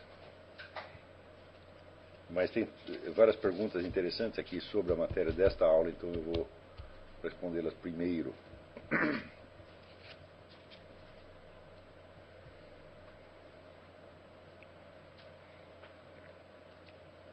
Telmo de Araújo pergunta. O senhor leu no final da aula 59, toda a mensagem continha uma pergunta minha, menos a pergunta propriamente dita. É, a pergunta é a seguinte: O que percebi na experiência descrita abaixo é similar à experiência de percepção da alma imortal que o senhor indicou na aula 57 ou algo totalmente diferente? Acrescento outra: o júbilo sentido nessa experiência nos leva obrigatoriamente a uma tomada de consciência da responsabilidade com a nossa salvação, que é graça, mas nos obriga. Bom, a responsabilidade para com a nossa salvação é um termo que se aplica, vamos dizer, à, à vida terrestre. Né? Dizer, no plano de alma imortal, você não pode mais falar propriamente disto, é, porque se trata antes, vamos dizer, de uma percepção imediata de duas coisas que são é, são bastante contraditórias e, de certo modo, mas são contraditórias, mas não são desconfortáveis. O primeiro é esta percepção da permanência da sua alma, né? percepção de que você existe como um ato irrevogável de Deus. E,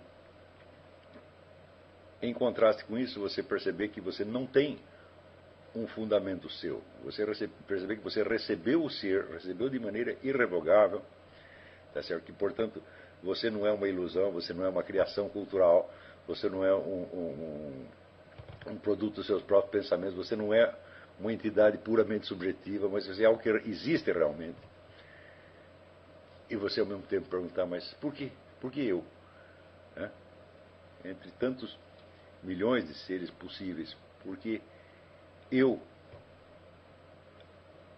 recebi esta existência e nessas condições assim quase angélicas.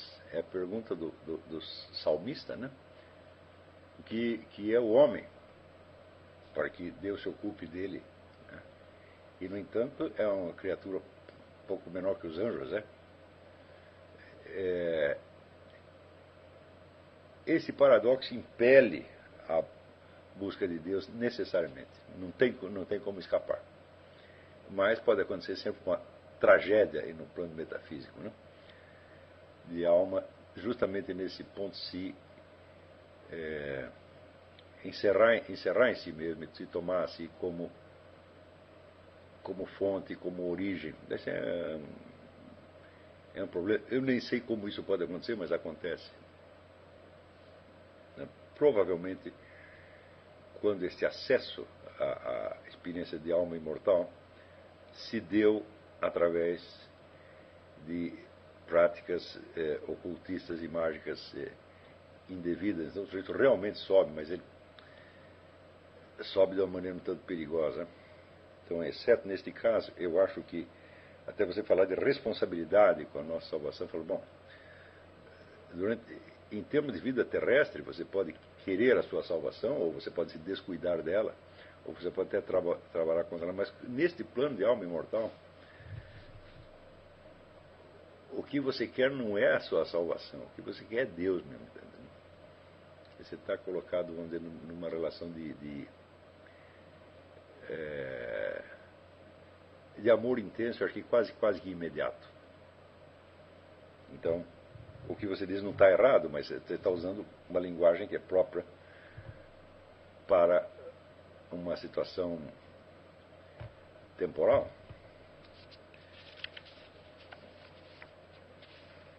É...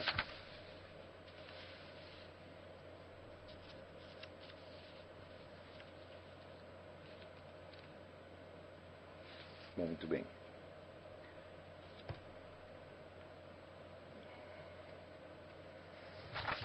Juliano Müller, esse tema da imortalidade da alma me interessa muito, adoro refletir sobre isso. Bom, é esse tema é fundamental, vocês devem ter percebido já, até o título do, do texto que eu passei para vocês é Imortalidade como premissa do método filosófico. E, na verdade, no, o texto não fala disso. O texto só fala do próprio senso de imortalidade. Mas eu tenho a impressão que vocês podem tirar por vocês mesmo a conclusão de por que, que isso é essencial para o método filosófico. Porque se isso não é levado em conta, vamos dizer, a própria pessoa do filósofo que investiga está colocada numa posição falsa. Não? É, veja o que diz aqui, note bem, é, todo esse negócio da imortalidade começou para mim quando, anos atrás, isso acho que 30 anos atrás, eu li este seguinte parágrafo de Miguel de Unamuno. Um dia, falando com, um camponês, eu lhe propus a hipótese de que houvesse, com efeito, um Deus que rege céu e terra, consciência do universo, mas que nem por isso seja a alma de cada homem imortal no sentido tradicional e concreto. E ele me respondeu: Então, para que Deus? E o Miguel de Unamuno lembra que, na crítica da razão prática, Kant coloca a imortalidade da alma como um imperativo categórico. Tá e deste imperativo categórico ele deduz a existência de Deus. Quer dizer, é claro que é uma dedução muito fraca. Não é isso? É, eu não creio que a imortalidade da alma seja tenha que ser conhecida apenas como um imperativo categórico, quer dizer, algo que tem de ser, porque senão você ficaria chocado caso não fosse. Né? É, o imperativo categórico é, é argumento de chamado porque sim. Por que, que, é de tal maneira? Porque sim. Né? Então, é, mas o Unamuno ele não desaprova esse, esse procedimento de Kant, porque ele entende vamos dizer, que a, a imortalidade da alma é uma, é uma condição prévia do, do, do, conhecimento. Quer dizer, ele já aprofunda, a coisa chega num ponto que o Kant não chega. É... E veja o que ele diz aqui mais adiante. O que determina um homem, o que faz dele um homem, um e não outro, aquele que é e não o que não é, é um princípio de unidade e um princípio de continuidade. Mais adiante. Em cada momento da nossa vida temos um propósito, e para ele conspira a sinergia das nossas ações, ainda que no momento seguinte mudemos de propósito. E, em certo sentido, o homem é tanto mais homem quanto mais unitária seja a sua ação. Mas muito bem, essa convergência de propósitos tem algo a ver com aquilo que o Victor Frankl chamava de sentido da vida. E o sentido da vida é um fator unificante, mas apenas na escala psíquica. Ele não vai te dar uma unificação ontológica, quer dizer, a, descoberta no sentido da vida e a concentração, a sinergia é, para realizá-lo, traduz no plano, vamos dizer, da vida terrestre, ela, ela traduz e simboliza de algum modo a unidade ontológica do ser, mas essa, essa unidade existe, ainda que você não a saiba, ainda que você nunca pense nela. Se ela não existisse, então toda a nossa atividade psíquica seria necessariamente desconjuntada e fragmentária, e nós não poderíamos nem construir um eu histórico, nem o sentido da vida, nem um eu social, nem coisa nenhuma. É certo? Então, você ver vida, vida psíquica, os animais também têm. Eles têm memórias, eles têm linguagem, pensamento, etc, etc. Então, por que, que eles não têm este nosso sentido de eu? Porque, de fato, eles não têm esta existência permanente por baixo. É. Então, como diz os animais, não são almas imortais.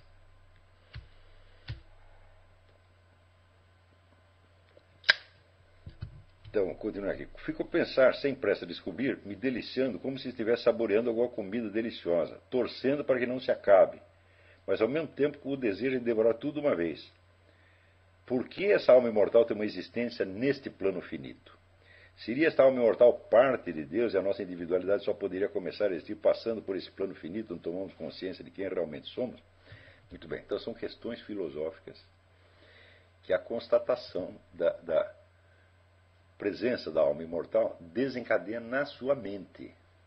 É desse pensamento mesmo que eu estou dizendo para você, para você deixar de lado. Ele não tem importância.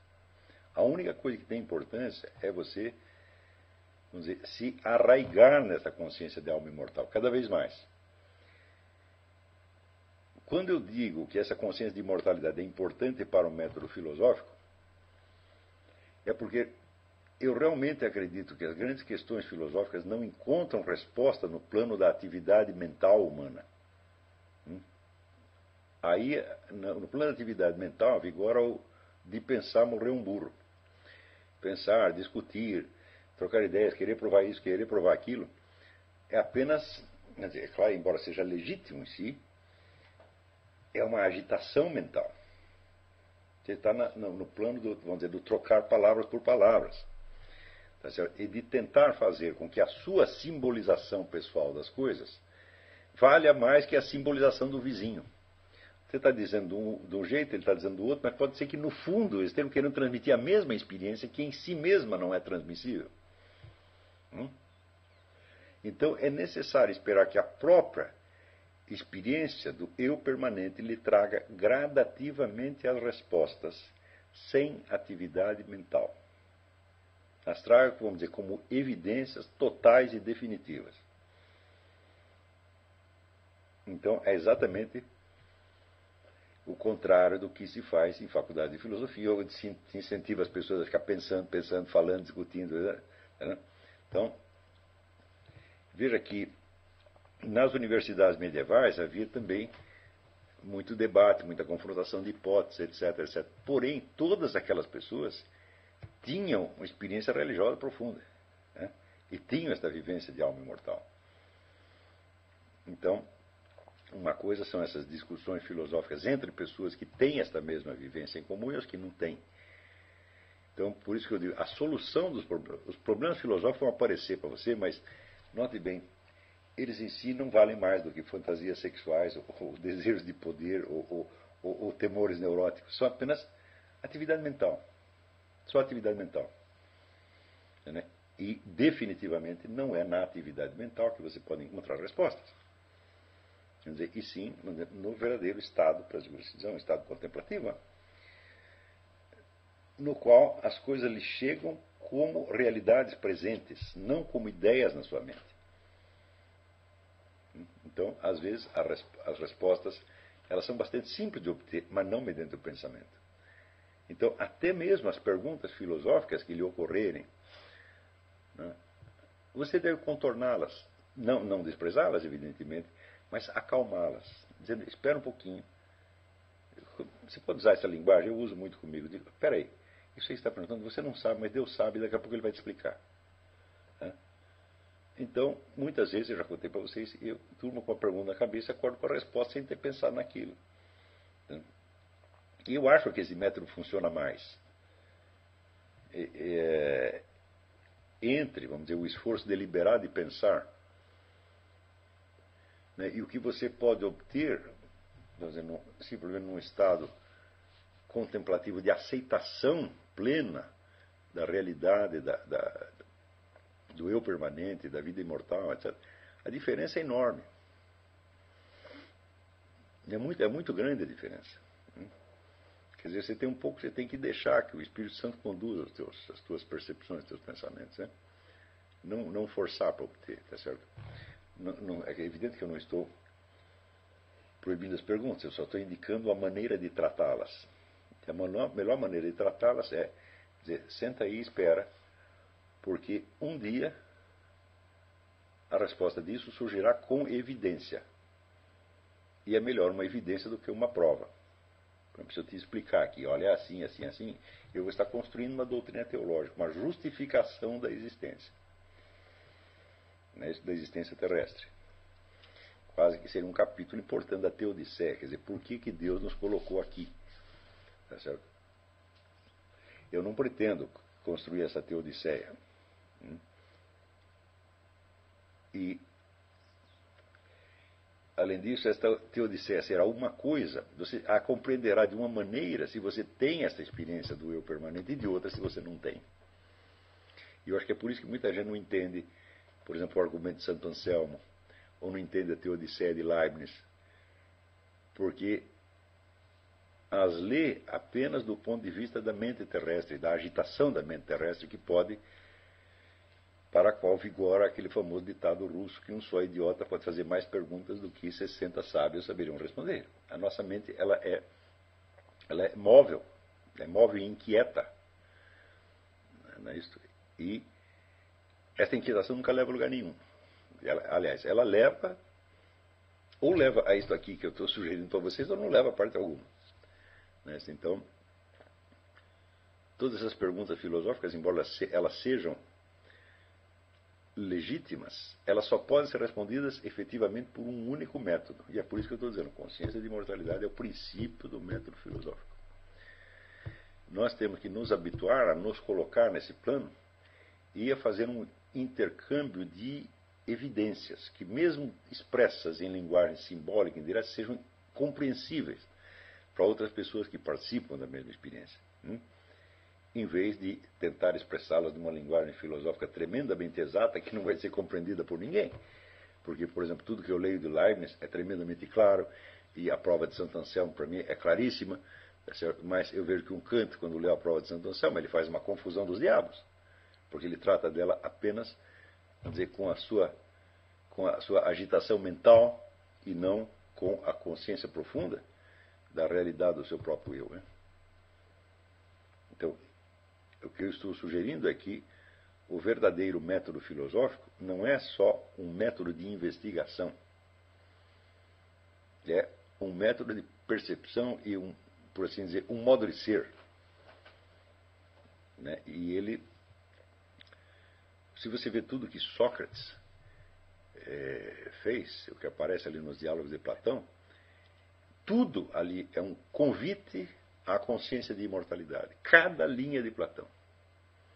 Os tópicos específicos que ele está discutindo, frequentemente vocês vão reparar que ele discute de uma maneira irônica.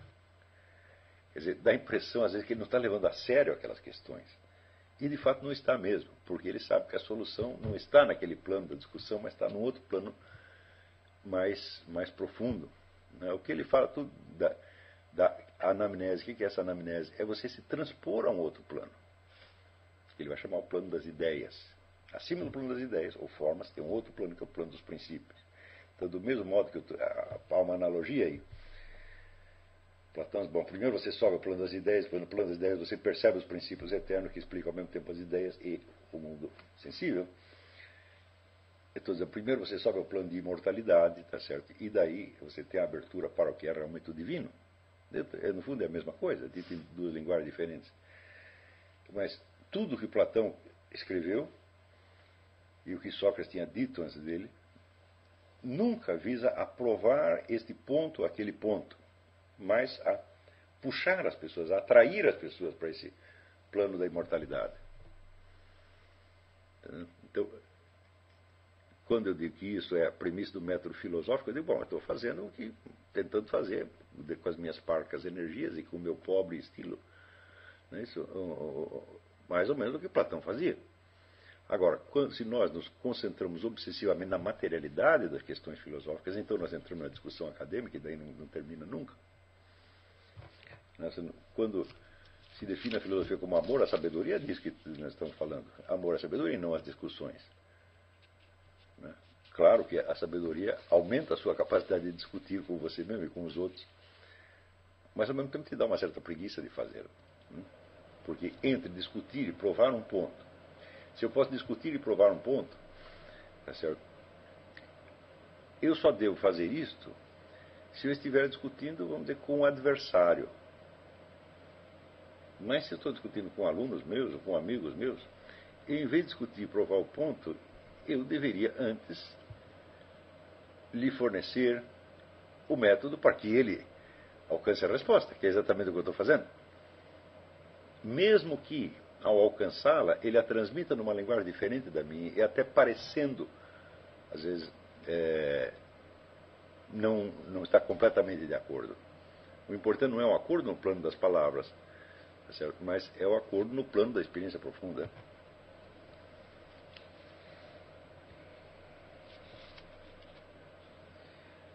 José Márcio Carter, sobre essa aula do, do, seu eu fundamental, em que espaço do ser, corpo, alma, psique, residem os problemas é, psicológicos? Bom, problemas, chamadas é, doenças psíquicas ou distúrbios psíquicos, tal, eles podem ser explicados com duas linguagens opostas. Uma é a linguagem que eu usei na minha apostila, que é a psique, tá certo? no qual eu mostro que todas essas patologias, em última análise, residem numa redução da possibilidade de atividade psíquica. Eu vou passar essa apostila mais tarde para vocês, espero que corrigida, e daí vocês entenderam o que eu estou dizendo. Mas também esse problema pode ser explicado, como eu expliquei no começo desta aula, quando a atividade psicofísica, a atividade de sensações e de pensamento encobre a consciência do eu fundamental. normalmente ela vive encoberta na nossa vida, mas ela é sempre recuperável. E, de certo modo, nós contamos com ela. Tá certo? Porém, quando a atividade psíquica se torna predatória, com predatório eu quero dizer obsessivamente repetida, e nesse sentido, esse aumento da atividade psíquica é, na verdade, uma diminuição, quer dizer, é um aumento quantitativo, mas uma diminuição qualitativa, há uma espécie de inflação, onde a atividade psíquica aumenta, mas ela vale pouco, ela diz pouco. Tá certo? Então, é essa atividade, ao mesmo tempo, multiplicada e diminuída, que pode, em certas circunstâncias, encobrir a consciência de eu fundamental a ponto de tornar quase irrecuperável. De quase porque eu digo, a esperança é a última que morre. Então,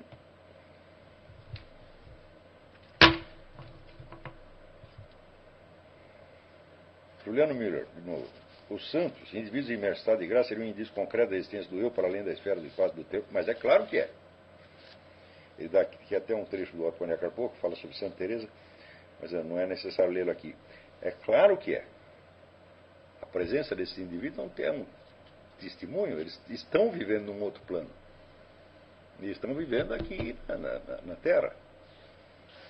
Mas note bem, nós também estamos vivendo nesse plano. Né? Só que eles estão prestando atenção e nós não. Essa é a única diferença.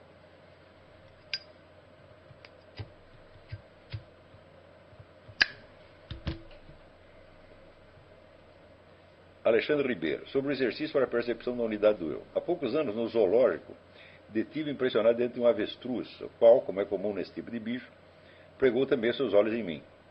As emoções sentidas devem ter me sucedido mais ou menos assim: estranhamento, angústia, um medo terrível, maravilhamento por fim, uma imensa alegria. Era uma situação anormal e, para mim, inédita. Era como se, digamos, a chave da percepção tivesse mudado. O tempo e o espaço, a multiplicidade de objetos que me cercavam, nada disso desapareceu, mas é como se estivesse, por assim dizer, neutralizados, ou melhor, submetidos a uma percepção de unidade. Minha mulher estranhou me chamou pelo nome, estremecidos até a soluçar como uma criança, de susto e alegria. Mas essas coisas acontecem mesmo.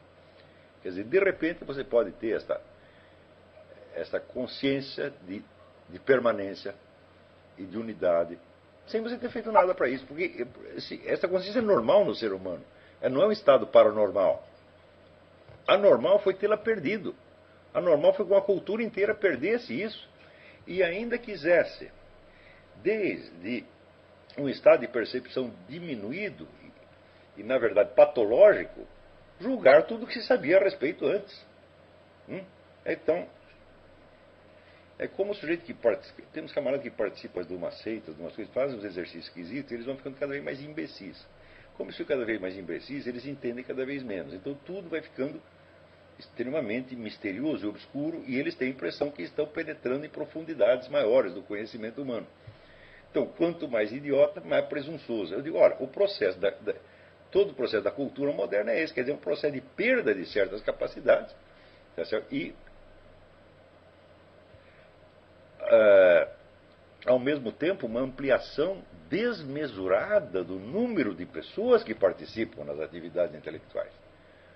Então é realmente uma inflação, você tem mais gente pensando pior sobre as mesmas coisas. Tá certo? Ao ponto que a discussão filosófica vira um caos. Existe um texto do. Acho que eu usei aqui o texto do Wolfgang Stegmüller, que fala da progressiva fragmentação do debate filosófico no mundo moderno. Se eu não usei, vou usar.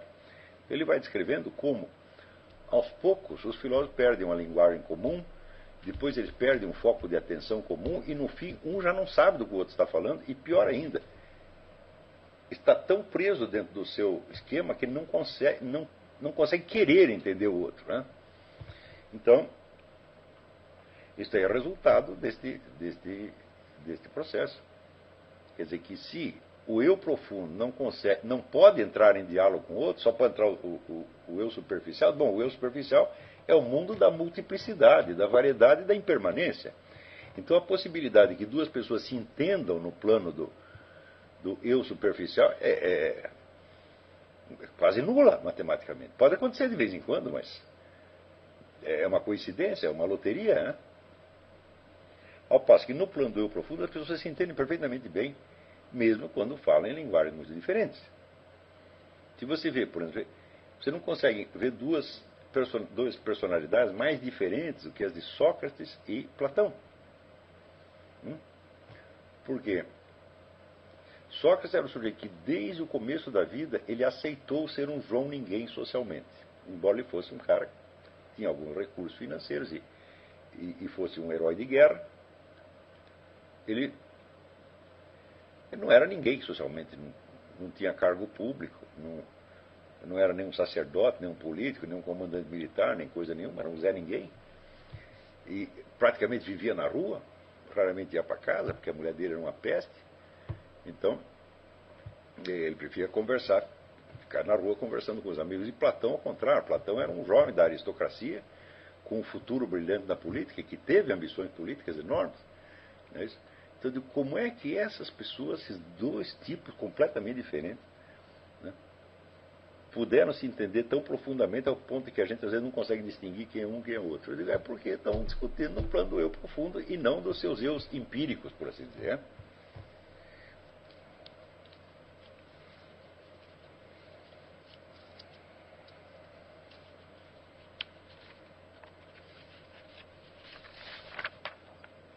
Então, bom, eu vou parar por aqui com as perguntas e vou colocar a segunda nota de rodapé.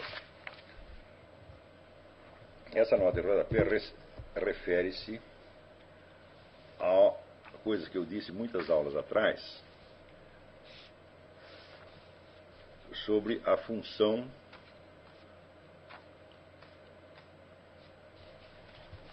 social eh, das letras.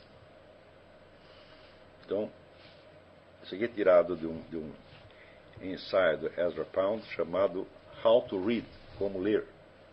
Eu acho que existe uma tradução brasileira disso, mas de qualquer modo eu vou sugerir que a professora Margarita leia, é, use esse texto no, no, na aula. Eu aqui vou fazer uma tradução meio capenga, mas suficiente para vocês entenderem. Pergunta o Pound. Tem a literatura uma função no Estado na agregação dos humanos, na república, na res pública, que deveria significar a conveniência pública, apesar da burocracia e do execrável gosto do populacho ao selecionar seus governantes? Resposta: ela tem. E essa função não é a de coagir ou persuadir emocionalmente, ou de intimidar ou, ou oprimir pessoas para que aceitem um determinado conjunto ou seis conjuntos de opiniões como opostas uma como opostas a um, um, outro conjunto de meia dúzia de, de opiniões.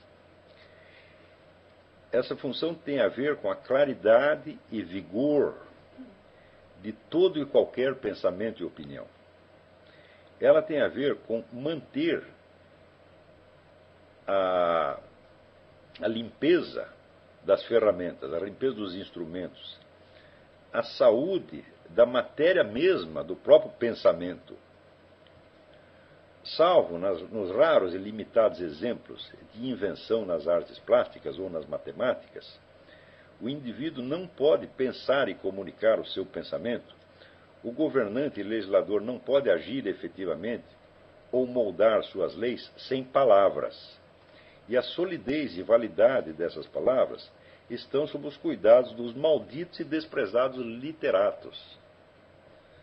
Quando o trabalho deles apodrece, e com isso eu não quero dizer que eles expressem pensamentos indecorosos, mas quando o, mesmo, o meio mesmo, a essência mesma do seu trabalho, a aplicação da palavra à coisa apodrece, isto é, é se torna frouxa e inexata, ou excessiva ou é, manchada, a maquinaria inteira do pensamento social e individual e da ordem vai para o brejo. Esta é uma lição da história e uma lição que ainda não foi aprendida nem pela metade. É,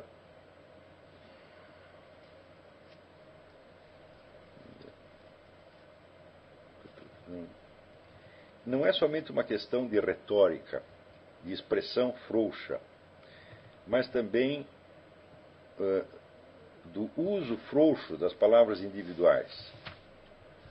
O que a Renascença ganhou em exame dos fenômenos naturais, ela em parte perdeu no sentimento e desejo dos termos descritivos exatos. Olha, essa é uma observação maravilhosa, porque, por um lado, você vê que houve uma ampliação do campo de observação natural na, na a partir da Renascença. Houve mesmo, né? surgimento de novas, novas ciências, novas, novos temas e novos meios de investigação.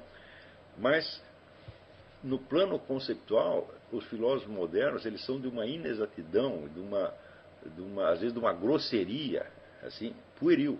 Por isso Schelling diz que a filosofia caiu naquela época para um nível pueril. Pueril, por, por um lado, abraçou mais temas e temas às vezes até mais, mais difíceis, e por outro lado perdeu o instrumental teórico. Mas na medida que perdeu o instrumental teórico, tentou suprir esse instrumental com o uso do, do método matemático. Quer dizer, como se fazer contas exatamente pudesse substituir dizer, a compreensão exata da relação entre a palavra e coisa.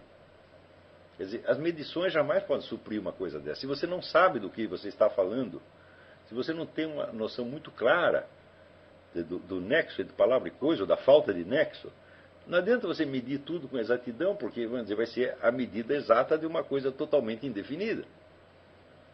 É é... Então, por exemplo, quando René Descartes, com toda com todo o seu cartesianismo, ele procurava uma sede corporal da alma e acreditava encontrar na glândula pineal. Então digo, esse sujeito não sabe nem o que é corpo e nem o que é alma. Então ele pode observar cientificamente o tempo que ele quer, mas ele não sabe o que ele está, não sabe o que ele está procurando. E erros desse tipo são cometidos o tempo todo. E daí que surge justamente o negócio da paralaxe cognitiva. Né? Alguns filósofos do começo da modernidade eles chegam realmente a parecer loucos ou trapaceiros. De, de tão, tão, como é que se diz? Tão frouxa é a sua consciência dos objetos que estão lidando e, ao mesmo tempo, né, tão rigorosa a, a, a, matemática que eles pretendem inventar. Não é isso? Quando Newton fala do espaço absoluto, eu digo, bom, até hoje estou tentando pensar o que, ele quer dizer com espaço absoluto. Eu não sei, ele também não sabia. E, no entanto, está tudo medido certinho. Quando é, Galileu inventou a superfície inclinada sem atrito, e ao mesmo tempo dizia que não era um conceito inventado, eu digo, pera, pera um pouquinho. Uma superfície sem atrito não pode existir no mundo real, só pode existir no mundo inventado. Mas se não é inventado, então de onde você tirou isto? Da realidade não foi, do seu pensamento também não foi. Aonde existe isto? A superfície sem atrito. Né? Então a gente vê que ele não tem consciência, vamos dizer, do material conceptual com que ele está lidando.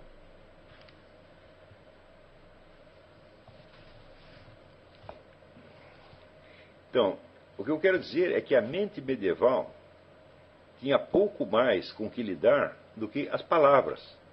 E por isso mesmo foi muito cuidadosa na definição dessas palavras. É de fato a, o, o, requinte dos filósofos medievais né, em esclarecer exatamente qual é a categoria, qual é o nível de predicação, quais são as várias acepções em que você pode usar uma palavra.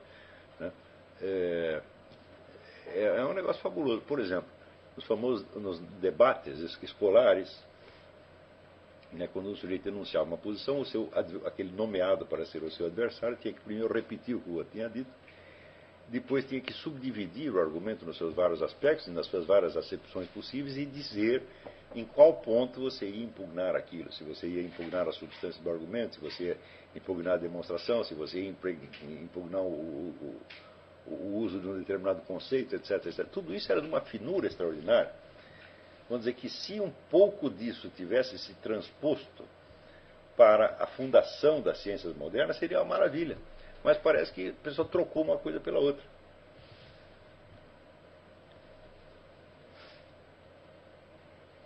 É... É, a Idade Média não definia um revólver em termos que que pudessem designar igualmente uma explosão, nem as explosões em termos que definiriam os gatilhos.